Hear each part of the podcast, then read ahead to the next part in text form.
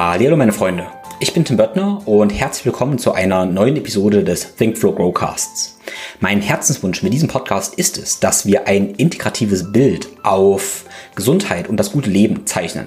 Und integrativ bedeutet hier, dass wir uns das aus moderner Wissenschaft, alternativen Weisheitstraditionen und authentischen Erfahrungen, dass wir uns dieses Wissen nehmen, kombinieren, eine Synergie schaffen zu dem, was wirklich funktioniert. Und um in diesem Thema zu bleiben, schauen wir uns heute Ayurveda an. Ayurveda ist eine traditionelle indische Heilkunst und bedeutet das Wissen vom Leben. Hierfür habe ich heute Katharina Kessel zu Gast, die einerseits Wissenschaftlerin ist und als Biologin arbeitet, aber auch Yogalehrerin ist und eben sehr viel Erfahrung mit Ayurveda hat. Und damit können wir wieder die Brücke zwischen, wie ich gerne sage, Science und Soul spannen. Ich verspreche dir, dass wir super, super viel aus den Lehren des Ayurvedas mitnehmen können für uns. Wir sprechen zum Beispiel darüber, wie Krankheiten und zum Beispiel Krebs aus der Perspektive A der modernen Wissenschaft, andererseits eben aus der Perspektive des Ayurveda entstehen und wie wir eben mit dem System von Ayurveda Krankheiten vorbeugen können und mehr Energie haben. Wir sprechen darüber, was Doshas sind und wie uns die Doshas den Jahresverlauf quasi so ein bisschen bestimmen und wie wir damit rhythmischer und damit gesünder und energiegeladener leben können. Also mehr im Einklang mit unserer Natur. Wir sprechen auch über die Lieblingskräuter von Katharina aus dem Ayurveda und wir sprechen darüber, wie wir Antlitz- und Zungendiagnostik, aber auch sowas wie Stuhlgang und Urin als Gesundheitsindikatoren nutzen können. Yep, das klingt für uns erstmal etwas ungewohnt, aber du wirst nach dem Podcast merken, dass es in anderen Kulturen ganz, ganz normal und natürlich ist und dass auch du das wieder zu deinem Normal und natürlich machen kannst. Nach dem Podcast wirst du einige neue Gewohnheiten und Routinen haben und ein besseres Verständnis für Krankheiten und deinen Körper. Und du wirst auch verstehen, warum westliche Wissenschaft und die Wissenschaft des Ayurveda keine Gegensätze sind, sondern letztendlich eine Synergie bilden und unsere Wissenschaft immer mehr herausfindet, wie weise eigentlich die Ayurveda ja, Praktizierenden sind. Ja, in diesem Sinne wünsche ich dir viel Spaß bei dem Podcast. Wenn dieser Podcast wertvoll für dich ist und auch für andere wertvoll sein könnte, dann würde ich mich sehr freuen, wenn du uns eine Bewertung bei Apple und Spotify hinterlässt und den Podcast auch sehr gerne auf den sozialen Netzwerken, zum Beispiel in einer Story auf Instagram, teilst. Vielen lieben Dank dafür. Schreib uns gerne ein Feedback, was du mitgenommen hast und ob du Fragen hast. Wie zu jedem Podcast findest du meine Insights und Takeaways in einem kurzen Video in der ThinkFloco Community. Den Link zur Community findest du in den Show Notes. Bevor es losgeht, noch zwei Hinweise in eigener Sache. Wenn du die ganzen Informationen aus meinem Podcast inspirierend findest, aber nicht genau weißt, was du umsetzen solltest, in welcher Reihenfolge und wo du eben starten solltest, dann stehe ich dir als Coach sehr gern zur Seite. Im persönlichen, individuellen und integrativen Holistic Health Coaching gestalten wir eben dein Lebensstil, der dich gesund und erfüllt macht und eben auch hält. Das ist definitiv dein schnellster Weg zu deiner erfüllten Gesundheit. Und die Einladung Nummer zwei. Wenn du ein Gesundheitsexperte bist oder dich schon viel mit deinem Körper beschäftigt hast und lernen möchtest, wie Bewegung alle Aspekte deiner Gesundheit beeinflusst und wenn du zwar vielleicht Spezialist in deinem Fachgebiet bist, aber dir der ganzheitliche Kontext fehlt und der rote Faden, dann lade ich dich zu meinen Workshops und Seminaren ein. In meinem, Lehr in meinem Workshop lernst du, in meinen Workshops lernst du eine Bewegungsroutine, die alle Systeme deines Körpers integriert und du verstehst, wie alles miteinander zusammenhängt. Ich erkläre dir, wie Atmung, das Lymphsystem, das Nervensystem, aber auch Darmgesundheit eben deine Bewegung beeinflussen und wie du alle diese Systeme wieder mit Bewegung beeinflussen kannst. Die Daten zu meinen Workshops, Seminaren und auch Online-Kursen findest du in den Show Notes.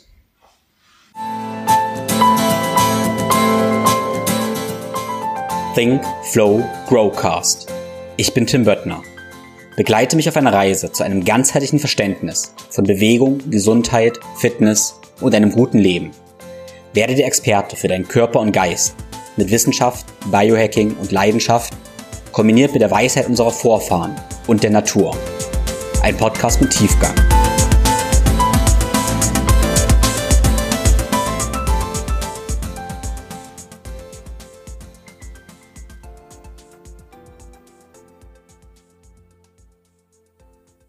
Heute machen wir etwas, worauf ich mich wahnsinnig freue, weil das eben genau mein Ding ist. Und zwar ähm, schaffen wir den Spagat und kombinieren zwei Welten, die moderne Wissenschaft und ja, wir könnten sagen, alternative, althergebrachte Tradition oder ich würde sagen, althergebrachte Wissenschaften und eben moderne Wissenschaft.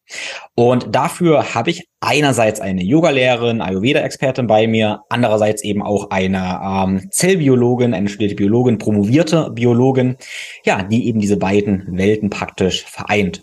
Ähm, sie meinen Gast habe ich heute kennengelernt über meinen Freund und Kollegen, den Dominik Barko, äh, den vielleicht der ein oder andere einerseits aus meinem Podcast auch kennt, dann vielleicht auch seinem Podcast, den man findet bei bodymind.de für und mit Ihnen arbeitet praktisch mein Gast heute auch zusammen. Ja, und in diesem Sinne erstmal herzlich willkommen. Ja, herzlich äh, schön, dass ich da sein kann. genau. Ja, ähm, ich würde dich erstmal bitten, erzähl erstmal, wer bist du, wie ist so kurz dein, dein Weg, damit wir verstehen, wie du denkst und dann tauchen wir nämlich auch in dein Denken ein und können da ganz, ganz, ganz viel mitnehmen. Ich bin Biologin an der Uniklinik in Münster. Ich arbeite im Krebsbereich. Das fortgeschrittene Prostatakarzinom ist mein Fachgebiet und Jetzt kann ich was sagen, was äh, ich schon immer gerne sagen wollte, ja, dass das hier separate von meinen Teachings ist. Also es hat äh, keinen äh, Zusammenhang mit meiner eigentlichen Arbeit, aber ich nutze natürlich diesen wissenschaftlichen Hintergrund und meine wissenschaftliche Ausbildung für, ähm, ja, dass ich im Nebenberuf Menschen evidenzbasiert und aber auch auf der Basis von Yoga und Ayurveda begleite, ja, hinsichtlich ähm, zu einem gesünderen und äh, glücklicheren Leben, sagen wir es mal so. Und ähm, das klingt natürlich vielleicht jetzt erstmal ein bisschen, als würde sich das widersprechen. Und ganz lange habe ich da auch mit mir gehadert. Also ich habe selber in der Doktorarbeit oder nach der Doktorarbeit festgestellt, dass es so nicht weitergehen kann. Ja, dass wenn man äh, weiß, wie Wissenschaft läuft, dann ist das ein Business, das einen zeitlich äh, ziemlich äh, gefangen nimmt. Und ich hatte schon zwei kleine Kinder während der Doktorarbeit. Das ist eigentlich was, ich weiß heute nicht mehr, wie ich das geschafft habe, ganz ehrlich, wenn ich mir das so recht überlege. Und war an einem Punkt, wo ich dachte, nee, so kann das nicht weitergehen und habe dann äh, Yoga-Lehrerinnen-Ausbildung gemacht und auch zum Ayurveda gefunden und ähm, dann war das immer auf der Wissenschaftsseite so, hä, warum, was willst du denn jetzt mit dem Ayurveda und was trinkst du denn da immer für einen Tee so ungefähr? Und ähm, auf der Yoga- und Ayurveda-Seite war das aber immer so, ja, du stellst zu viele Fragen und äh, du gehst das zu verkopft an und äh, wenn man dann Fragen gestellt hat, wie etwas funktioniert, dann immer, ja, das muss man jetzt gar nicht wissen. Und das ähm, ist halt eine Herangehensweise, die mir total widerstrebt. Also einfach etwas zu machen und nicht zu verstehen, warum und äh, wieso, weshalb. Und da habe ich wirklich eine Identitätskrise gehabt und habe auch gedacht, nee, ich lasse das einfach, das ist nicht mein Ding irgendwie, so das wird keiner.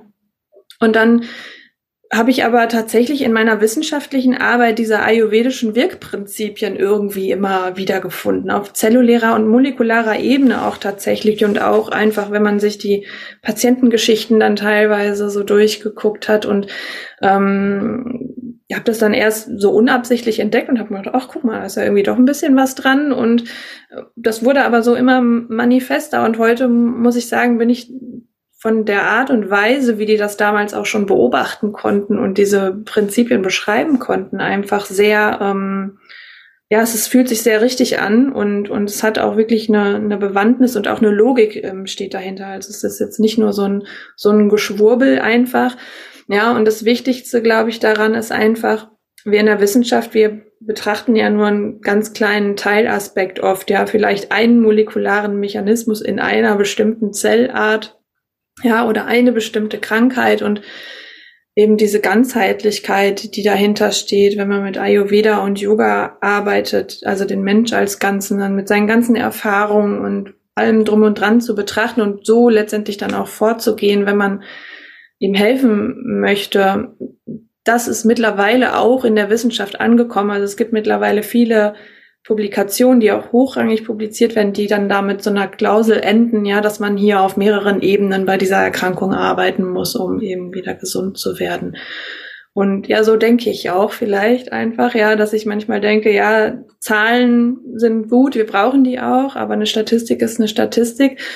Und ich sage manchmal ganz gerne, ja, in einem Raum voller Menschen mit dem Durchschnittsalter 42 kann es passieren, dass niemand 42 ist. Und da muss man immer ein bisschen vorsichtig sein, wie man Studienergebnisse aus der Grundlagenforschung jetzt tatsächlich einfach so eins zu eins immer für jeden Menschen übernimmt. Ja, also da gibt es bestimmte Dinge und Voraussetzungen, die man immer noch äh, berücksichtigen muss. Und es kann auch sein, dass es für eine Person überhaupt nicht zutrifft. Da war schon super viel drin, was du gesagt hast, was ganz äh, wertvoll ist. Ähm, ich denke, ich sehe teilweise ein Problem davon, dass äh, Wissenschaft ähm, von Leuten interpretiert wird, auch von der Masse oder von Medien, die eigentlich keine Ahnung von Wissenschaft haben. Ähm, ich beobachte, dass guten Wissenschaftler sich die Begrenzung ihrer Wissenschaft absolut bewusst sind. Das ist ganz klar, dass wissenschaftliche Ergebnisse eben einen Geltungsbereich haben, äh, in dem sie eben wahr sind, aber außerhalb durchaus nicht. Und ein guter Wissenschaftlicher ist sich eben dessen Grenzen bewusst. Was dann aber oft gemacht wird bei Interpretationen oder in Medien, ist eben das als absolute Wahrheiten hinzustellen, was wahrscheinlich nie im Sinne der Wissenschaftler war, zumindest im Sinne von guten Wissenschaftlern, mhm. ähm, aber ähm, dann oft eine Fehlinterpretation ist. Also oftmals sind die Ergebnisse eben nicht ganzheitlich, aber das war auch nicht so gemeint. Das ist gar nicht meine Kritik an Wissenschaft, das ist aber die Kritik an Menschen, die eben keine Studien lesen können. Und ja, witzigerweise, da muss man vielleicht auch noch fairerweise sagen, das würden wir gar nicht schaffen. Ja. ja, das könnten wir gar nicht so untersuchen. Wir könnten das gar nicht machen und das quasi zu erwarten oder auf ein Ergebnis dann anzuwenden, diese Erwartung, die, die stellt uns einerseits auf so einen hohen Sockel als Wissenschaftler, als könnten wir das wirklich, ja, und andererseits stehen wir dann halt aber auch immer im Kreuzfeuer der Kritik, ähm, dass wir eben nicht alle Aspekte in einer Studie untersuchen können, aber das ist fast unmöglich, ja. Ja, und da davon äh, finde ich, werden immer ganz genau draufschauen, ähm, was haben die Autoren der Studie behauptet und was haben dann die Interpretatoren irgendwie davon behauptet. Das sind ganz oft Dissonanzen, wenn das halt auf Gebiete übertragen wird, was nie im Sinne des Erfinders war. Ähm, genau. Ja, was ich jetzt eben dann super spannend finde, ist dann, ähm, also du hast gesagt, Ayu, vielleicht ähm, definieren wir erstmal ein paar Dinge, weil du hast gesagt Ayurveda, hast gesagt Yoga. Äh, was ist denn erstmal Yoga und was ist Ayurveda? Vielleicht fangen wir mit Ayurveda an. Äh, was ist das und wie denkt man aus Ayurveda-Perspektive über Gesundheit und welche Rolle spielt innerhalb dessen Yoga? Ja, also ich glaube, es ist wichtig zu sagen, dass der Ayurveda sich selbst auch als Wissenschaft versteht eigentlich. Ja, Veda ist eine Wissenschaft und auch wenn man, ich habe es eben schon mal angesprochen, ja, sieht, wie genau die schon Dinge beschrieben haben, einfach nur durch die Beobachtung von Menschen und Verhalten und wie Krankheiten äh, entstehen, ist das schon, also ist es wirklich wissenschaftlich, also richtig gute Beobachtungsstudien sozusagen gemacht worden. Mhm. Und der Ayurveda, der, der baut sich auf auf die sogenannten Dosha-Energien, ja, Vata, Pitta und Kapha. Und das sind, die sind an die Elemente angelehnt, ja, so dass wir so Elemente wie Wasser, Feuer, Erde, Luft und Äther oder Raum da drin haben. Und je nachdem, wie ein eine Energie zusammengesetzt ist aus diesen Elementen, hat sie dann halt eben zum Beispiel das Vata, es ist Winddosha, ja, das hat ganz viel Beweglichkeit, aber es ist auch das Dosha der Kreativität zum Beispiel, ähm, der Trockenheit und Kälte aber auch, ja, und Pitta zum Beispiel ist Feuer und ähm, Kapha ist die Erde. Und eine Persönlichkeit setzt sich aus diesen, oder ein Körper auch, ja, setzt sich aus diesen Dosha-Energien zusammen. Und tatsächlich wird Gesundheit so betrachtet, dass ein Mensch gesund ist, wenn diese Energien auf allen Ebenen sozusagen ausgeglichen sind. Ja, also eine Krankheit, egal was für eine, hat immer ähm, zur Ursache, dass diese Dosha-Energien aus der Balance geraten. Also das eine überschießt, zum Beispiel, wenn jetzt Pitta überschießend wäre, also Feuer, ja, dann sind das Entzündungen. Also tatsächlich dieses Prinzip von Hitze und Entzündung spiegelt sich dort auch schon wieder. Während wir zum Beispiel bei Vata-Überschuss haben wir oft, das sind oft so Nerventypen, ja, die haben oft mit, mit Ängsten zum Beispiel ähm, zu kämpfen oder ähm, äh, Immunsystem zum Beispiel, ja, wenn das Immunsystem schwach ist, dann ist auch zu viel Water da. Und äh, Kapha wäre jetzt alles Schwere, ne? wenn man sich Erde und Wasser zusammen fest vorstellt, so, ne? dann, dann spiegelt sich da zum Beispiel Depression, Übergewicht ähm, und sowas äh, in der Art halt wieder. Und mh, Gesundheit ist aber eigentlich ein dynamischer Prozess ja, also der muss immer an die Jahreszeit, an die Tageszeit, ähm, an die Gegebenheiten im Leben, ähm, muss der Mensch sich, sich anpassen, um eben seine Gesundheit dynamisch im Gleichgewicht zu halten. So kann man das eigentlich verstehen. Und Gesundheit als solches oder, oder Krankheitsentstehung als solches hat dann auch immer mehrere Stadien. Und das Schöne ist am Ayurveda ist einfach, dass es in jedem Stadium fast eigentlich, bis auf das letzte, der, der Chronifizierung sozusagen, immer noch ähm, Handlungsmöglichkeiten gibt, ja, im Verhalten des Menschen. Also das ist eigentlich sozusagen eine Präventionswissenschaft, wenn man so möchte. Ja, es gibt zwar auch quasi ayurvedische Medikamente und Therapien zur Behandlung von Krankheiten, aber der Schwerpunkt vom Ayurveda ist eigentlich, dass ich ähm, präventiv bin. Ja, dass ich das eigentlich immer sozusagen Balance suche, um eben keine Krankheiten erst entstehen zu lassen. Und hm, Yoga ist ja eigentlich mehr eine Philosophie oder beziehungsweise man kann beim Ayurveda eigentlich zum Beispiel sagen, dass es vielleicht so eine klassische Form von Biohacking ist. Ja, es finden sich auch ganz viele Dinge, die, die im Biohacking jetzt auftreten oder in, auch in der modernen Medizin auftreten, die finden, findet man schon da im Ayurveda. Und beim Yoga ist es eigentlich so, da muss man sagen, dass diese moderne Interpretation, die wir hier bei uns im Westen haben, eigentlich wenig eigentlich mit Yoga zu tun hat als ich. Ja, Yoga ist einfach nur eine Philosophie und diese körperliche Fixierung, die wir haben in der Yoga-Praxis oder für das Yoga, das ist es eigentlich gar nicht. Das ist genau das Gegenteil. Ja, also im Yoga wollen wir eigentlich den Geist vom Körper lösen können, ja, und eher eine, ähm, ja, eine spirituelle ähm, Gesundheit sozusagen vielleicht erlangen. Ja, da geht es dann um innere Freiheit und und ähm, am Ende steht dann irgendwann Samadhi, äh, die Erleuchtung ähm, und das ist innerhalb des Ayurveda wichtig, also es ist auch ein Teil der ayurvedischen Praxis, ist einfach, dass man eine spirituelle ja, wie soll ich das sagen? Also, dass man eine irgendeine Form von Spiritualität pflegt, ja. Und ähm, natürlich ist der Ayurveda auch religiös inspiriert, ja, eben aus der Zeit und aus der Kultur, aus der er stammt. Und ähm, da gehört die Spiritualität, ne, das ist dann die Religiosität, aber ich glaube, dass wir das auch für uns modern religionsunabhängig interpretieren können. Ja, aber so gehören diese beiden Dinge zusammen. Bewegung und körperliche Praxis gehört zum Ayurveda dazu. Aber wie gesagt, der Yoga ist eigentlich nicht unbedingt das, das Körperliche daran. Ja. Ja, das ist genau wichtig. Ich weiß nicht, wo meine Hörer da jetzt ähm, genau genau stehen, wie viel Wissen sie da eben haben. Äh, ich habe mich auch viel mit Yoga beschäftigt, verschiedene Arten und ähm, genau, ich begreife deine Yoga als eben ein Weg. Also wir könnten jetzt dann irgendwie sagen, okay, ein Weg zur Erleuchtung, könnten wir auch sagen, vielleicht ein Weg zur ganzheitlichen Gesundheit oder was auch immer, wo wir eben verschiedene Elemente haben. Und wenn wir das mal interpretieren, ich habe auf deiner Seite gelesen, ah, Krafttraining ist für dich auch ein Element. Ich sage eben auch, Krafttraining ist wichtig.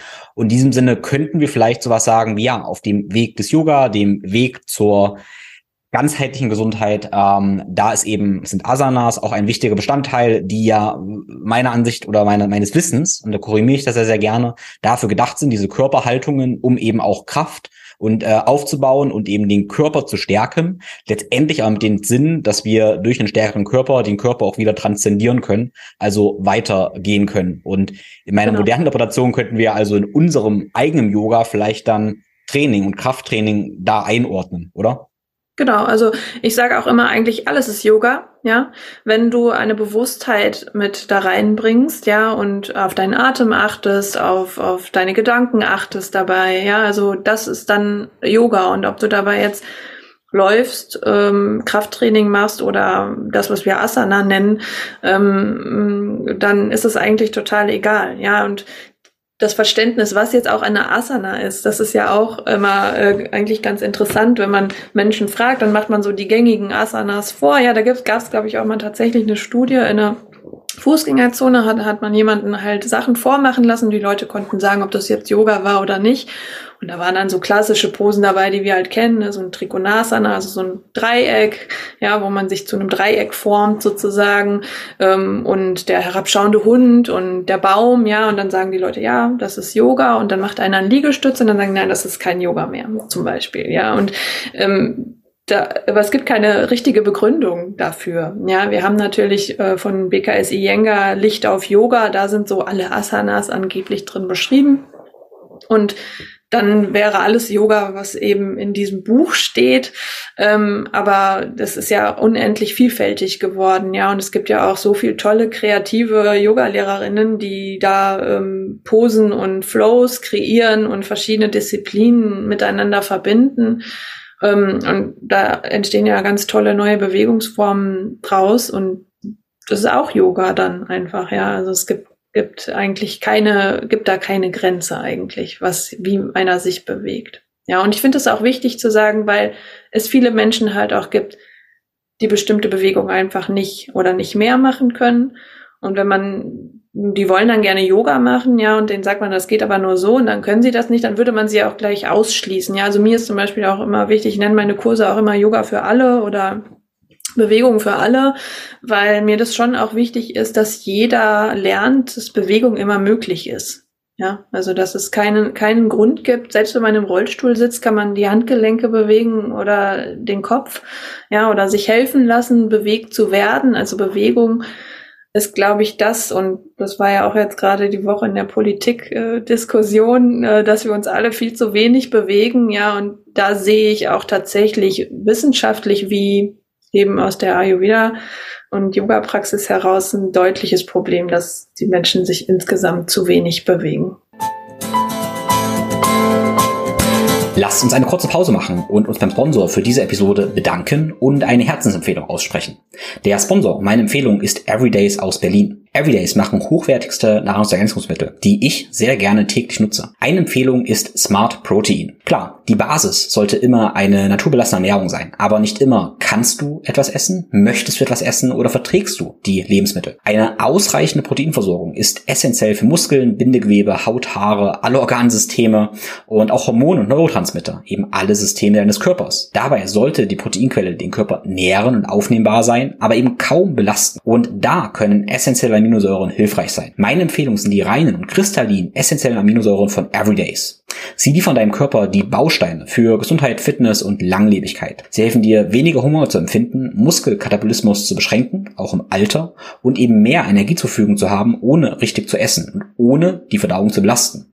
Das ist doch ideal bei Unverträglichkeiten, Autoimmunerkrankungen, Reizdarmsymptomen oder wenn du fastest. Und in diesem Sinne sind die essentiellen Aminosäuren so etwas wie das Schweizer Taschenmesser. Ich persönlich nehme die essentiellen Aminosäuren gerne am Morgen, wenn ich nüchtern bin, vor meinem Training, auch gerne in meiner Fastenphase oder vor dem Schlafen, um mich besser zu regenerieren. Weitere Empfehlungen meinerseits von Everydays sind zum Beispiel der Adaptogenkomplex Live mit zum Beispiel Rosenwurz, Ginkgo-Extrakt, Ashwagandha-Extrakt, Safran-Extrakt und auch B-Vitamin für eine stressreduzierende und leistungsfördernde Wirkung. Schau sehr gern bei www.everydays.de vorbei und wenn du meinen Code ThinkFlowGrow15 benutzt, dann sparst du einerseits 15% auf deine Bestellung, andererseits unterstützt du natürlich dich und deinen Körper meinen Podcast und ein großartiges Unternehmen aus Berlin. Vielen lieben Dank dafür.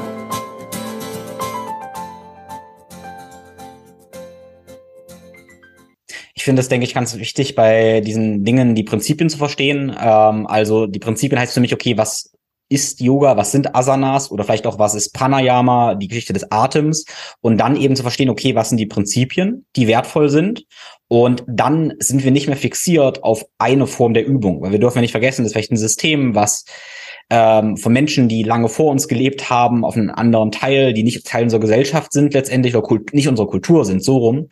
Ähm, das muss ja nicht für uns passen. Aber wenn wir diese Prinzipien verstehen, können wir das ja für uns modern interpretieren. Und das hat ja Berechtigung, weil wir leben ja nun mal anders.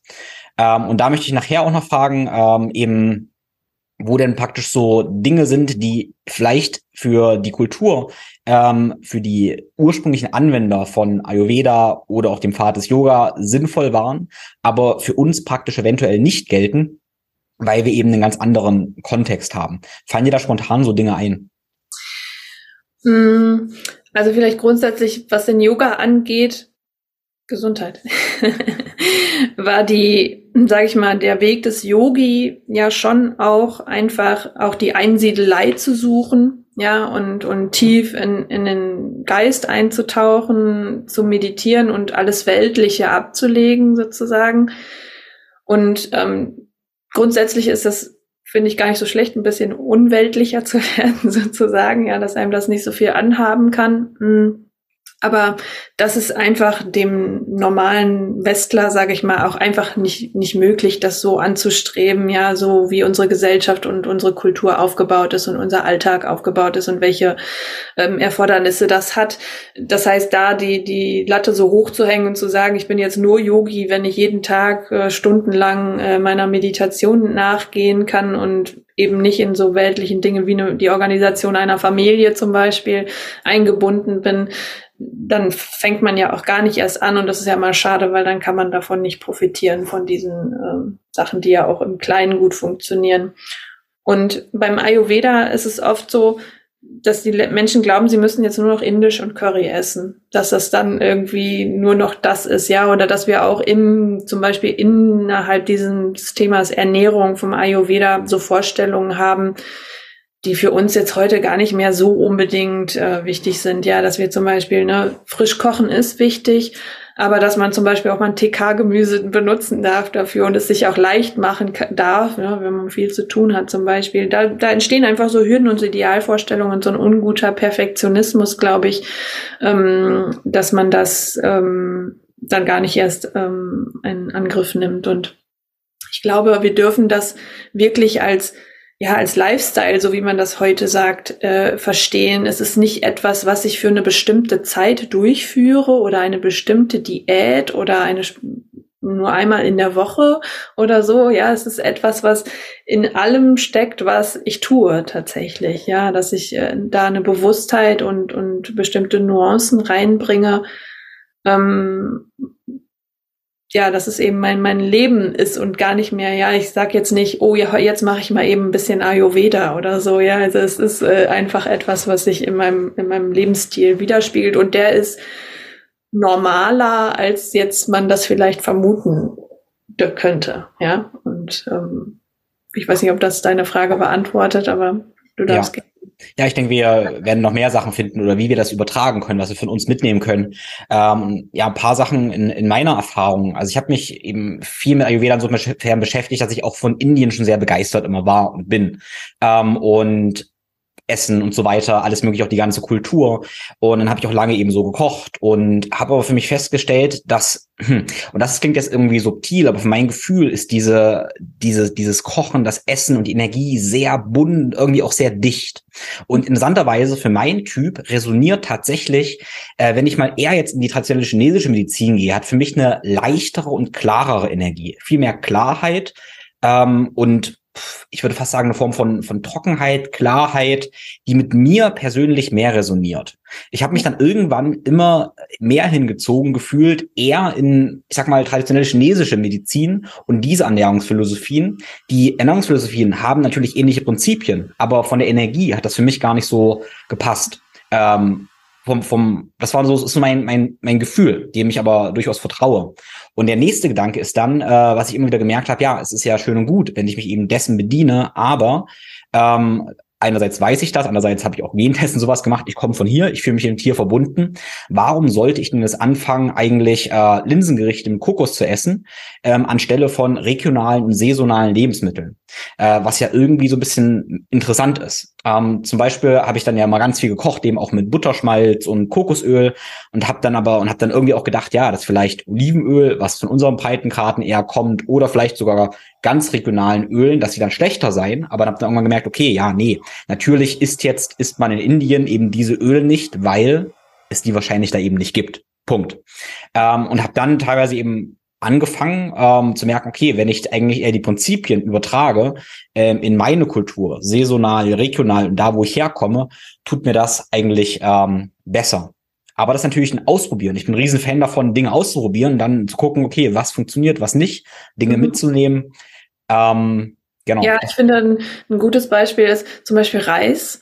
Ja, also Reis wird halt in den asiatischen Ländern noch und nöcher gegessen ähm, und ist auch ein wichtiges Grundnahrungsmittel. Bei uns ist es aber oft so, dass wir, wenn, wenn westliche oder äh, Kaukasier, wie wir den Genotyp dann nennen würden, ja, äh, Reis essen, dann haben wir oft einen massiven Anstieg des Blutzuckerspiegels und können das gar nicht so gut äh, eigentlich gebrauchen, wie das jetzt vielleicht jemand ist mit einem asiatischen Background. Ja, also da gibt es durchaus Lebensmittel, ähm, die man gut, wo, wo es einfach einen guten Swap gibt. Ja, ich finde zum Beispiel auch ähm, Hirse zum Beispiel eine gute Alternative. Ja, und da darf man wirklich, wie du schon gesagt hast, bei den Lebensmitteln, die es eben bei uns gibt und vor allem gerade gibt. Und ich habe früher auch immer damit gehadert, ne, wenn wir natürlich hier leben in Norddeutschland, dann kann man von Oktober bis März Kohlgemüse essen.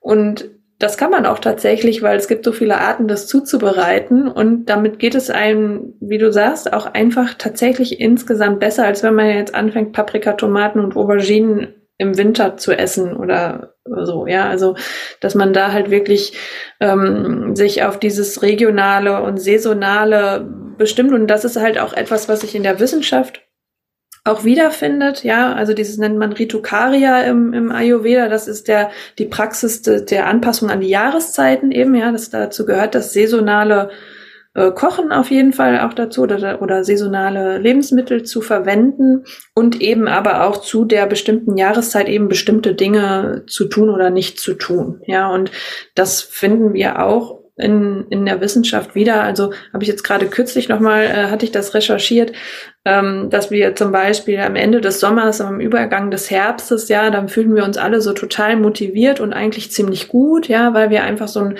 starken Anstieg des Dopaminspiegels auch nochmal haben, ja, der einfach biologisch dazu da ist, dass wir losgehen und unsere Nahrungsvorräte äh, natürlich aufstocken für den, für den Herbst und den Winter. Und da können wir das auf jeden Fall so machen, ja, und das findet sich dann in der ayurvedischen Empfehlung für diese Jahreszeit auch wieder, ja, ohne dass die jetzt was von Dopamin und Neurotransmittern äh, wussten. Ja, aber das ist etwas, was wir so auf unsere Breitengrade dann einfach oder auf unseren Kontinent übertragen dürfen. Ja, auf jeden Fall. So, ähm, bitte wiederholen nochmal. Re, wie hieß das? Ritukaria. Ja, das ist die, die quasi die saisonale, das saisonale Ayurveda, das ähm, schließt die, die Jahreszeiten ein und da finden sich zum Beispiel auch so Empfehlungen wieder, dass wir jahreszeitlich ja auch sowas wie so eine kleine Fastenkur äh, machen können, um eben die Energie der vorherigen Saison ähm, ähm, so ein bisschen ähm, auszuleiten. Ja, jedes, ähm, jedes Vierteljahr quasi zu jeder Jahreszeit eine Fastenkur?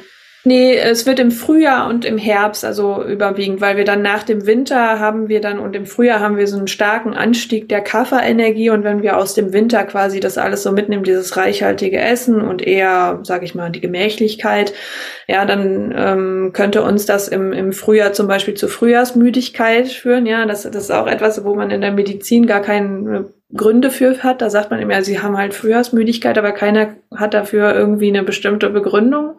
Im Ayurveda ist es aber ein Kapha-Überschuss.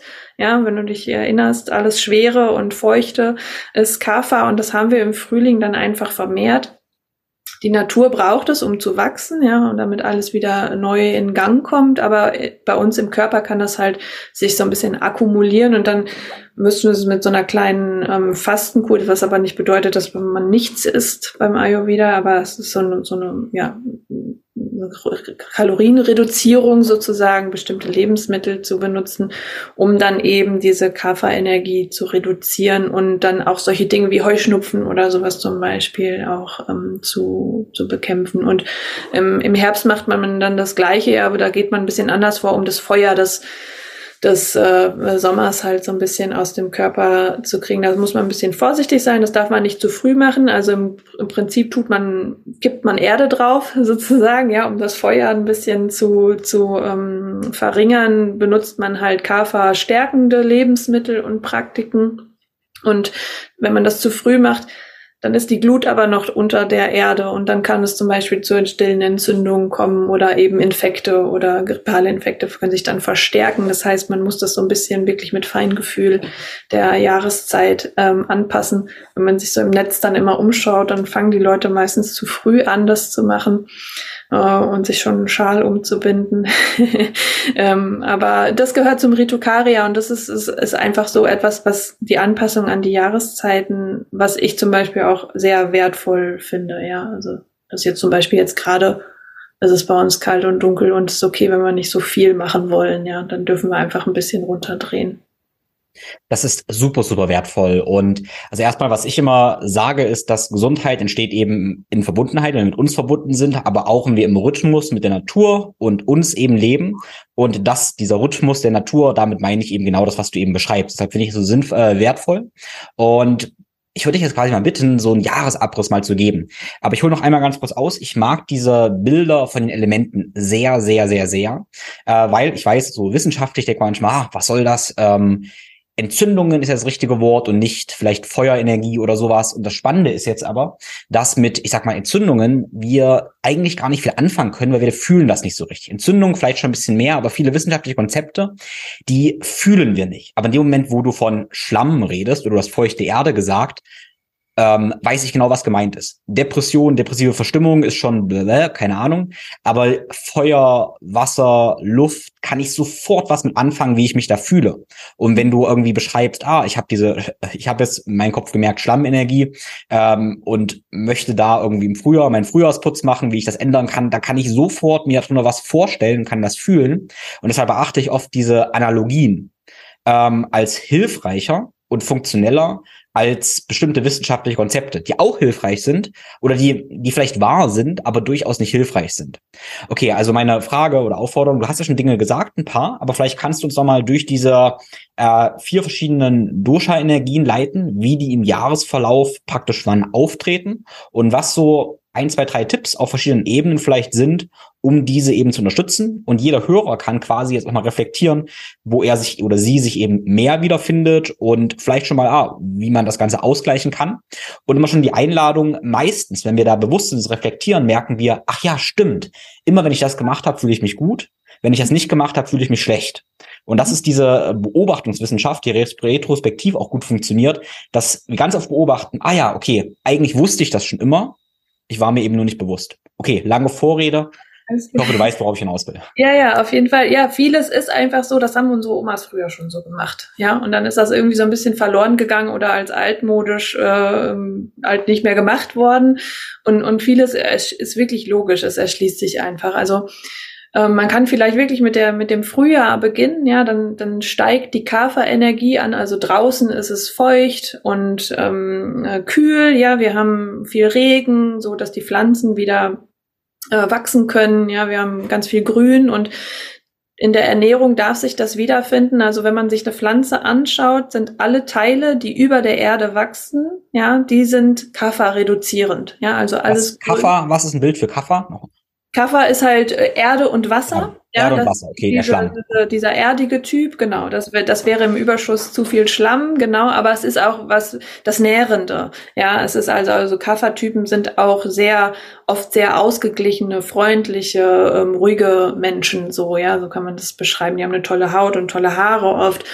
Ja, und, ähm, in der Ernährung dürfen wir dann die Pflanzenteile, die überirdisch wachsen, vermehrt zu uns nehmen, ja. Und es wachsen dann in der Natur ja auch einfach viele grüne Kräuter und Wildkräuter. Also das wäre zum Beispiel im Frühjahr, äh, was, wenn man an, merkt irgendwie, oh, es kommt so, die erste Frühjahrsmüdigkeit steigt auf, ja, dass wir dann anfangen, eben vermehrt grünes Blattgemüse und leichte Kost ähm, zu essen und vor allem wenn man zu Allergien dann neigt, ja, dass man dann auch mal für eine Zeit äh, tierische Produkte vielleicht ausschließt, ja, vielleicht noch an der Stelle der Ayurveda ist weder vegan noch vegetarisch, ja, dass man nur an dieser Stelle dann wirklich mal schaut, dass man tierische Produkte vielleicht ausschließt. Mm, und vor allem Bewegung einbaut, ja, also Kaffer reduzierend ist Bewegung und vor allem am Morgen, auf den Tag können wir vielleicht gleich noch ähm, zu sprechen kommen, aber vor allem Bewegungen am frühen Morgen reduziert die Kafferenergie und wenn wir uns dann leicht und vor allem grün und dann dürfen auch ein bisschen pikante und anregende Gewürze äh, mit aufgenommen werden, ja, dann können wir dem eigentlich gut äh, begegnen.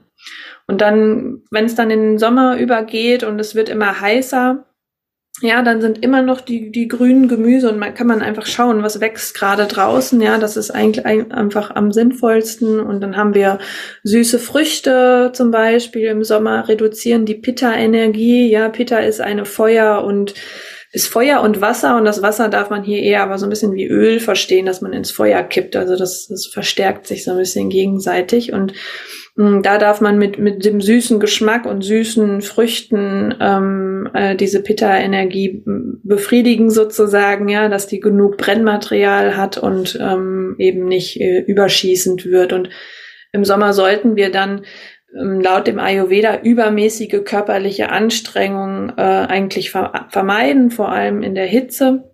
Ja, dass wir da eher kühlende Praktiken benutzen, ähm, wobei wir natürlich hier dann immer mehr Lust haben, uns zu bewegen insgesamt, aber jeder weiß, dass man bei 36 Grad äh, nee, jetzt nicht unbedingt anfängt, äh, in der Sonne Kniebeugen mit einer Handel zu machen. Das ist, äh, ne, das erschließt sich einfach schon von selber, schafft man auch gar nicht.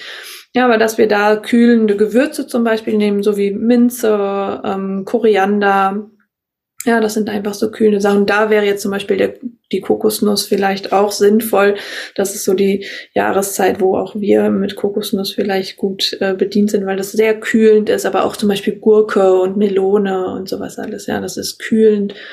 Und es darf sich aber auch in unserer mentalen Welt so ein bisschen widerspiegeln, ja, dass wir auch da jetzt irgendwie ähm, ja nicht so ein erhitztes äh, Gemüt versuchen zu haben im Sommer. Und wenn der Sommer dann äh, vorbeigeht und dann steigt die Vata-Energie, die Windenergie, ja, die ist windig und kühl. Das heißt, die ersten Herbstwinde kommen vielleicht und dann sind wir oft anfälliger für ähm, Infekte auch einfach, ja. Und Menschen, die viel Vata in sich haben, die fühlen sich dann oft in den ersten kühlen Tagen auch sehr durch den Wind, ja, sagt man ja auch. Und ähm, da geht es dann darum, so ein bisschen dieses Gleichgewicht zwischen Pitta und Vata zu äh, finden. Ich erkläre das immer ganz gerne mit einem Lagerfeuer. Ja, wenn man sich vorstellt, dass die Scheite, also das Holz ist die Kapha-Energie, die brauchen wir, um Brennmaterial zu haben. Das Feuer ist natürlich Pitta und das Water erwärmt sich über dem, über der Flamme. Und wenn wir zu viel Pitta im Sommer und aus dem Sommer dann mitnehmen, dann ist unser Water logischerweise auch ein bisschen ähm, äh, aus der äh, Balance sozusagen. Und das spiegelt sich zum Beispiel auch in den Zahlen für Burnout und Depressionen im Herbst äh, dann wieder. Ja, also die meisten äh, Fälle sind tatsächlich dann in dieser Zeit, weil den Menschen es schwerfällt, diesen Übergang von dieser quirligen, ja, dieser Geschäftigkeit aus dem Sommer runterzukommen in diese, in diese herbstliche und winterliche Energie.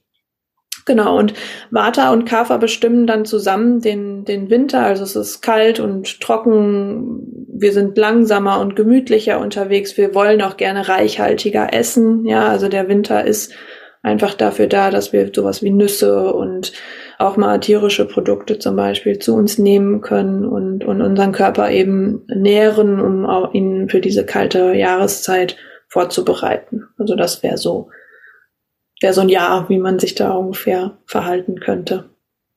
Ich denke, das ist total hilfreich. Und da sehe ich eben ein großes Problem, dass wir eben auch nicht mehr rhythmisch leben und unsere Gesellschaft das eben auch nicht wirklich zulässt, dass dann zur Arbeit, wenn wir ja, eine Gesellschaft im Leben eigentlich das Jahr über leistungsfähig sein sollten, sein müssen.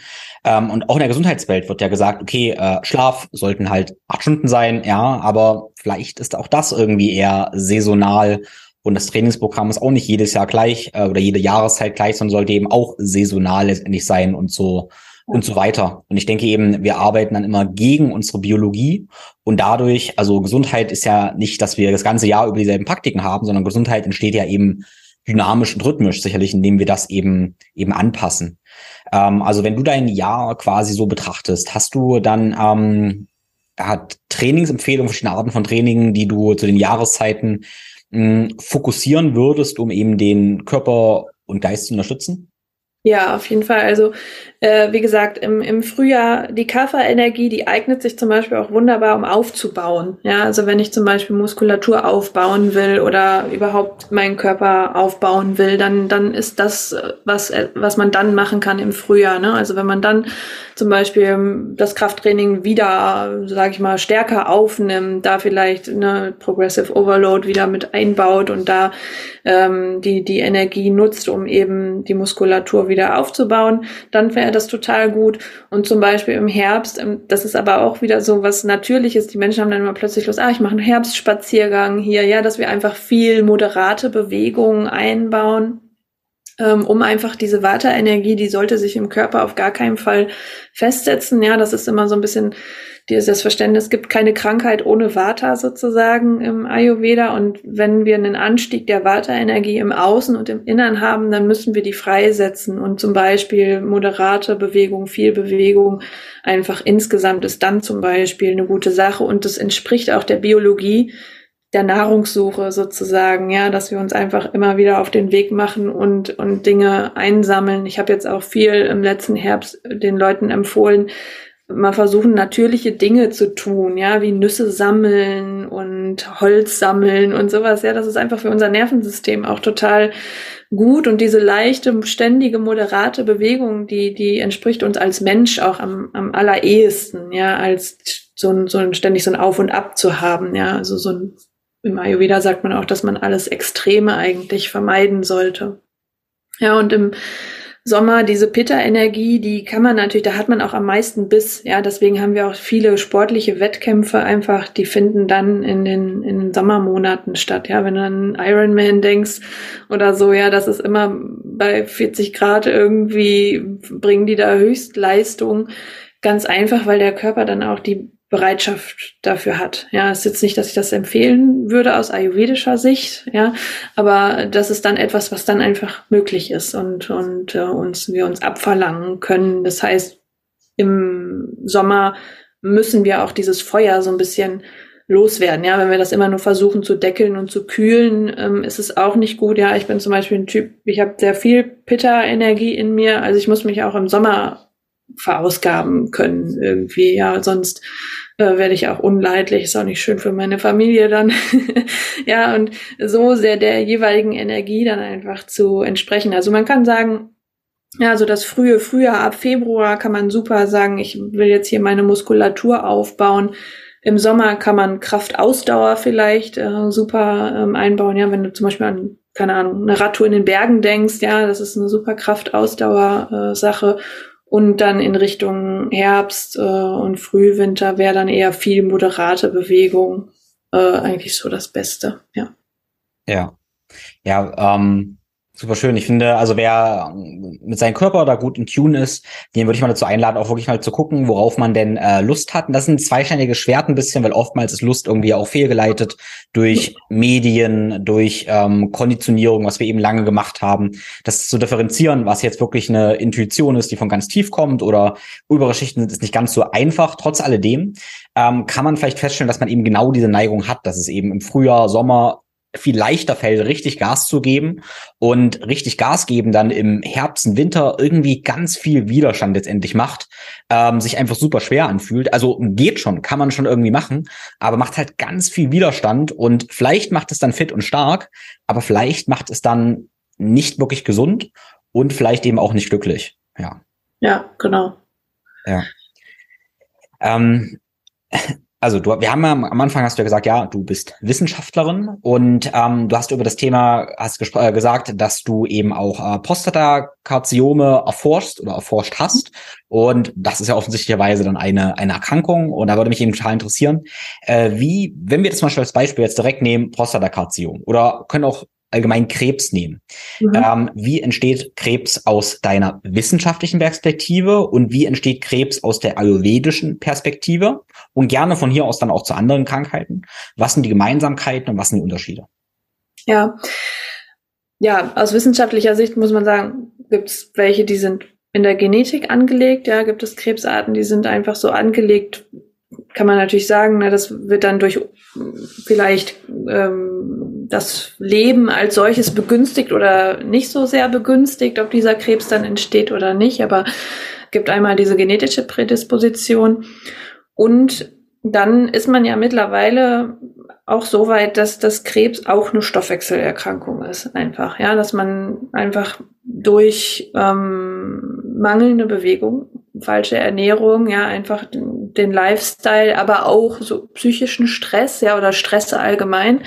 Ja, ich glaube, Stress ist das äh, eigentlich so das Schlimmste, was wir uns äh, als Menschen, was wir uns so antun können. Mhm.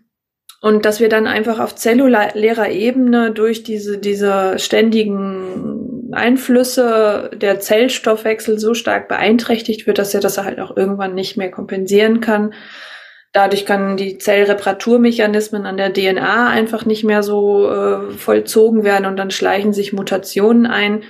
Die können wir bis zum gewissen Grad tolerieren und viele sind auch einfach Nonsens, also die machen gar nichts, aber äh, können halt auch eben welche dazukommen, die ähm, dann eben eine Entstehung von Krebs äh, begünstigen. Ja, und dann haben wir einfach entartete Zellen und was immer auch noch hinzukommt, ist eigentlich, dass wir irgendwie der, der Tumor oder die Zellen es schaffen, dem Immunsystem zu entfliehen. Ja, also nicht vom Immunsystem als eben entartete Zellen erkannt zu werden. Und Krebs ist, glaube ich, eine der perfidesten Krankheiten, wenn man sich das, da ste steckt teilweise so eine Intelligenz dahinter, den Schutzmechanismen des Körpers zu entfliehen.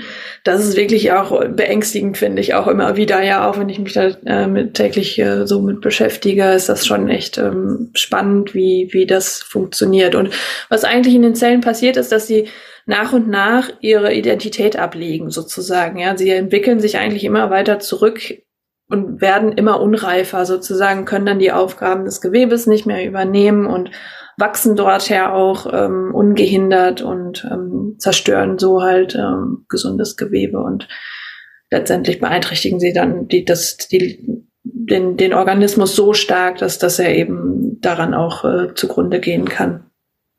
Und im Ayurveda ist es eine Störung des Kaphas, ja, und wenn wir Kapha nicht nur als die schwere Schlammenergie, sondern auch als die nährende und stabilisierende Energie verstehen, ja, die unseren Körper nährt und gesund hält, auch zum Beispiel ein gutes Immunsystem haben. Kapha-Leute haben sehr gutes Immunsystem, wenn sie ausgeglichen sind.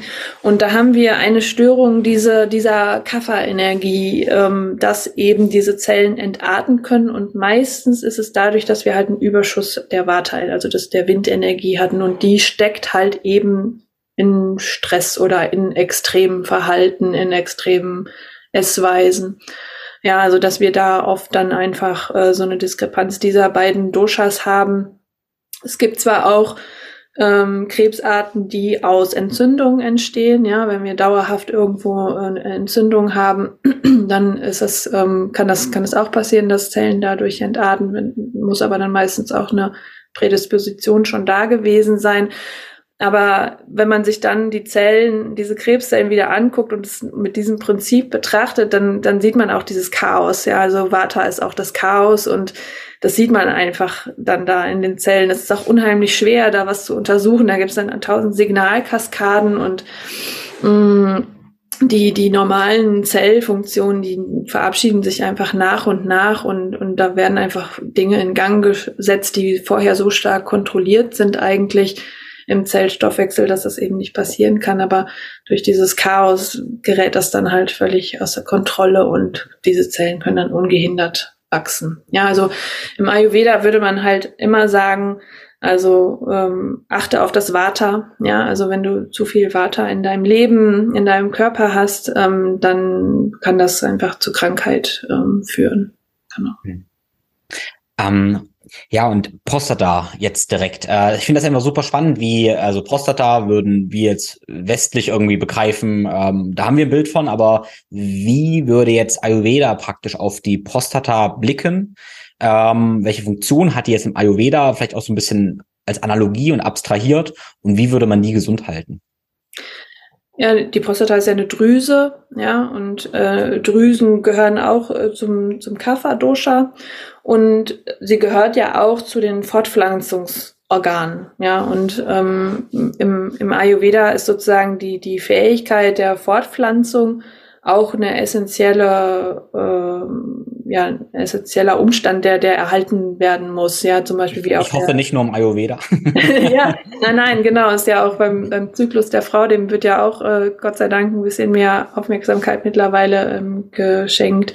Ähm, ja, also die Fertilität, die, die sollte grundsätzlich immer erhalten äh, sein. Ja, also das weiß man zum Beispiel also auch, dass jetzt die Enthaltsamkeit, was ja auch oft eine Fehlinterpretation aus diesen fernöstlichen Praktiken ist, dass Enthaltsamkeit, also die sexuelle Enthaltsamkeit etwas wäre, was äh, was vorteilhaft sich auswirken würde, aber das ist nicht so, das habe ich auch mit meinem Ayurveda-Therapeuten schon rauf und runter äh, besprochen. Ja, also Sexualität gehört zu unserem Leben dazu, ja, das ist äh, super wichtig. Und so halten wir auch die, die Fortpflanzungsorgane auch gesund, ja, das ist etwas, was wir eben auch hm, machen. Und grundsätzlich muss man einfach sagen, dass die grundsätzlichen Säulen, auf denen der Ayurveda basiert, Ernährung, Schlaf und bewusster Umgang mit der Lebensenergie, was man auch als Bewegung interpretieren kann, ja, das sind die drei Säulen, die egal welche Krankheit das betrifft, ob das jetzt Krebs oder andere Krankheiten sind, ob es die Prostata oder ein anderes Organ ist, ja, das sind die drei Sachen, die ähm, auf die man ein Auge haben sollte. Ja, die stimmen sollten, um da eben gesund zu bleiben. Und bei der Prostata ist es einfach so, dass ein großer Risikofaktor einfach neben dem Bewegungsmangel auch immer noch der, der Verzehr von verarbeiteten Lebensmitteln und vor allem von verarbeitetem Fleisch ist. Ja, das ist ein großer Risikofaktor beim ähm, Rindfleisch. Es gab jetzt kürzlich eine Studie, ähm, die ähm, Verzehr von nachhaltigem Rindfleisch untersucht hat da waren die Ergebnisse sehr viel geringer, als man das bisher immer kannte aus dem verarbeiteten Bereich sozusagen oder wo man das gar nicht aufgeschlüsselt hat, ähm, dass aber es trotzdem einen milden Effekt gibt. Ja, also das Risiko ist, bewegt sich von ein bis fünf Prozent tatsächlich nur. Ja, aber es ist äh, trotzdem da und dass man mit einer zum Beispiel ballaststoffreichen, rotfleischarmen Ernährung hinsichtlich der Gesundheit der Prostata am besten beraten ist. Super spannend. Da gibt's ja so viele Ebenen und nur ein Gedanke, den ich mal anführen äh, möchte, der jetzt wirklich dann nicht modern wissenschaftlich ist, aber was ich eben spannend finde, ist eben die Idee von diesen Chakrensystemen, die wir eben in verschiedenen Lehren eben auch finden. Und da würden wir ja sehen, dass die Prostata zum Beispiel jetzt irgendwo ganz unten liegt und ganz unten das Wurzelchakra oder auch dieser Bereich letztendlich, ähm, egal ob es erste oder zweite Chakra ist, aber wird eben genährt durch A, sowas wie Wurzelgemüse, aber B, auch durch erdende Lebensmittel. Das sind wir beim Thema Erden Prozent wieder, weil du ja gesagt hast, ah, das ist irgendwie da interessant in dem Bereich, äh, wäre eben auch Fleisch. Und es kam mir natürlich der Gedanke, ah, ich nähere dieses Chakra vielleicht durch Fleisch, habe aber schlechtes Fleisch, verarbeitetes Fleisch, wer weiß, ähm, vielleicht schade ich diesen Bereich dann. Also ich könnte auch sagen, ich nehme die Last, nähere es eben nicht mit Fleisch, führe da Heilung bei, aber eine schlechte Idee ist es sicherlich, dann eben noch Lebensmittel wie schlechtes Fleisch, Wurst und so weiter eben zuzuführen, wo ich dem eben eben schade. Ja. Ja, genau. Also ich meine, das weiß man, glaube ich, auch generell. Und das, was du gerade gesagt hast mit dem Wurzelgemüse, das ist auch wieder mit, wenn wir uns die Pflanze anschauen, ne? alles, was unter der Erde wächst, hat eine Kafferqualität. Das heißt, wenn ich mich stärken will, dann kann ich auf solche Lebensmittel setzen, die eben unter der Erde wachsen. Ja, es ist eigentlich äh, ziemlich leicht ähm, verständlich. Und ja, ich finde, wie gesagt, also ich finde, dass man das Dogma in der Ernährung nichts verloren hat und ob jetzt einer sich streng carnivore oder vegan ernähren möchte, das sei demjenigen selbst überlassen. Das sollte auch wertfrei bleiben. Ähm, es ist nur aus der wissenschaftlichen Sicht, ja, kann man sagen, dass äh, Fleisch hat einfach wenig Ballaststoffe und wenn wir Krebsarten im, vor allem im viszeralen, also im Bauchbereich sozusagen, und da gehört dann die Prostata auch irgendwie mit dazu, ähm, dann sind Ballaststoffe einfach super wichtig. Ja, also, dass wir einfach mehr Ballaststoffe zu uns nehmen und wie gesagt, Fleisch hat nicht so viele. Und vielleicht noch als ähm, in der Karaka Samhita, ja, das ist das Standardwerk der, der, der Ayurveda, ähm, der Ayurveda-Medizin ist auch beschrieben, dass Fleischkonsum eigentlich was für die niederen Kasten ist in Indien. Ja, die haben ja dieses Kastensystem und die niederen Kasten, die essen dort Fleisch. Also da steht, ich weiß jetzt nicht mehr den genauen Wortlaut, aber da steht, die essen Hunde und Ziegen und Katzen und ähm, die Brahmanen und die Gelehrten halt, ja, die essen eher wenig Fleisch. Die essen zwar auch mal ein Opfertier, aber man darf kein Tier opfern, nur um des Fleisches wegen. Ja, und das dahinter steht vielleicht einfach so ein bisschen so ein bewusster Fleischkonsum einfach, ja, dass man eben nicht immer jeden Tag aus Jux und Dollerei und weil man, weil einem nichts anderes einfällt, äh, Fleisch isst. ja, wobei man auch da sagen muss, manche Menschen können anders ihren Nährstoffbedarf auch einfach nicht decken, weil sie viele andere Sachen nicht essen können. Ähm, aber ein bewusster Fleischkonsum ist sicherlich empfehlenswert und da lieber eher auf weniger als auf mehr setzen. Ja, Genau, also natürlich riesengroßes Thema. Ähm, ja, ich empfehle mal jedem, sich damit natürlich intensiv, bewusst auseinanderzusetzen. Am besten dabei sein, wie auch mal ein Tier, was man essen möchte, eben getötet wird, dabei dabei sein und dabei wirklich mal fühlen, was macht das mit einem. Entscheidet man sich danach eben, das ist okay für mich oder eben nicht. Aber den ähm, Umgang sollte meiner Ansicht nach auch jedes Kind eben schon bewusst ähm, machen, um eben dann die, die Wahl zu treffen. Und wer jetzt irgendwie sagt von wegen, ah, der redet davon, ich sollte gucken, wie ein Tier stirbt. Ja, wenn ich mich entscheide, Fleisch zu essen, sollte ich das tun. Punkt. Ja, es ähm, ist auch einfach. Ich will, ich will nur ganz, ganz kurz noch sagen, also ich habe viele Lehrer und äh, alte Menschen, die eine sehr lange spirituelle Reise haben und nach allen ihrer spirituellen Reise immer noch entscheiden, äh, tierische Produkte zu essen. Also es ist keinesfalls eine Beobachtung so, dass jeder, der sich weit entwickelt hat, äh, zur Ergebnis kommt, ich habe ein veganes Leben. Das ist nicht so. Ähm, das darf eben jeder für sich selber selber erforschen. Genau. Und du hast es, glaube ich, auch ähm, der Punkt äh, noch so so schön gesagt. Ja, viele, was im Yoga dann vielleicht ähm, oft mitnehmen, ist dieses Jahr, ich werde zum Eremit so ein bisschen sehr abgehoben, erleuchtet. Wenn ich aber die Entscheidung treffe, ich möchte eben in der Gesellschaft wohnen, möchte vielleicht auch wirken hier, dann kann es eben durchaus sinnvoll sein, mich auch zu erden. Ne? Und es kann also eine bewusste Entscheidung sein, eben diese Dinge zu tun, wie auch Fleisch zu essen, um mich zu erden, weil ich eben in dieser Welt hier leben möchte und eben nicht abgehoben, unentweltlich praktisch leben möchte. Genau. Ja, ja, auf jeden Fall. Und auch nochmal, was du ansprichst, Kindern das beizubringen. Also ich glaube, man kann im Kind einfach nichts Schlimmeres antun, als es in einen Gewissenskonflikt zu bringen, dass es jetzt gerade ein Würstchen essen will und Mama hat aber gesagt, irgendwie, da werden die Schweinevögel getötet und dann steht das Kind da und muss diesen Gewissenskonflikt mit sich selber ausmachen und ist möglicherweise noch gar nicht allein vom Alter her und von der Reife her für ausgerüstet. Ja, und, so, und gerade bei Kindern muss ich sagen, stehe ich dem auch sehr kritisch gegenüber, die ähm, vegan zu ernähren. Ja, mein Mann ist ähm, äh, an der Kinderklinik in der Uniklinik hier und die haben, es kommt gar nicht so selten vor, ja, dass da wirklich Fälle reinkommen, wo Kinder mit schwerster Unterernährung ähm, reinkommen, eben weil die Eltern versucht haben, die äh, vegan zu ernähren. Und da sollte man unbedingt entweder wissen, was man tut, ja, also da, das kann man dann nicht einfach so passieren lassen. Also man kann Kinder nicht nur von Nudeln und Tomatensauce ernähren ähm, und äh, oder es eben einfach undogmatisch machen und dem Kind auch einfach überlassen, was wo, wo der Hunger gerade so hingeht, ja. Also das versuche ich hier zu Hause eigentlich auch so umzusetzen und ähm, damit fahren wir eigentlich ganz gut. Ja, ja, ähm, ich habe in deinem Instagram auch gesehen, dass du ein Fan von Kälte bist. Und wenn ich natürlich an Ayurveda gedacht habe, dann ist mir da Kälte noch nie untergekommen. Also tatsächlich habe ich dann ja eigentlich immer so bei Ayurveda mal gehört, hey, äh, wenn du kalte Füße hast, ähm, gefühlt bist du dann schon halb tot, das darf niemals passieren. Ähm, Kälte Ayurveda, ist das ein Gegensatz? Und warum empfiehlst du Kälte, Kälte trotzdem? Ja, ja, ich kämpfe dafür, dass es eine Ayurveda-Praxis wird. Das war's mit dem ersten Teil dieser Episode. Ich hoffe, du konntest schon einiges mitnehmen und kannst das Ganze jetzt eben umsetzen. Wir würden uns sehr freuen, wenn du uns eine Bewertung bei Apple und Spotify hinterlässt und dein Learning aus diesem Podcast in den sozialen Netzwerken teilst. Ich lade dich auch dazu ein, in der ThinkFlow Community zu diskutieren. In der Community findest du jetzt schon beide Teile, ausführliche Shownotes und eben deinen Raum und Platz zum Austausch und zum Vernetzen. Ich freue mich, dich da zu sehen. Nun wünsche ich dir eine wunderschöne Woche. Alles Liebe, dein Tim.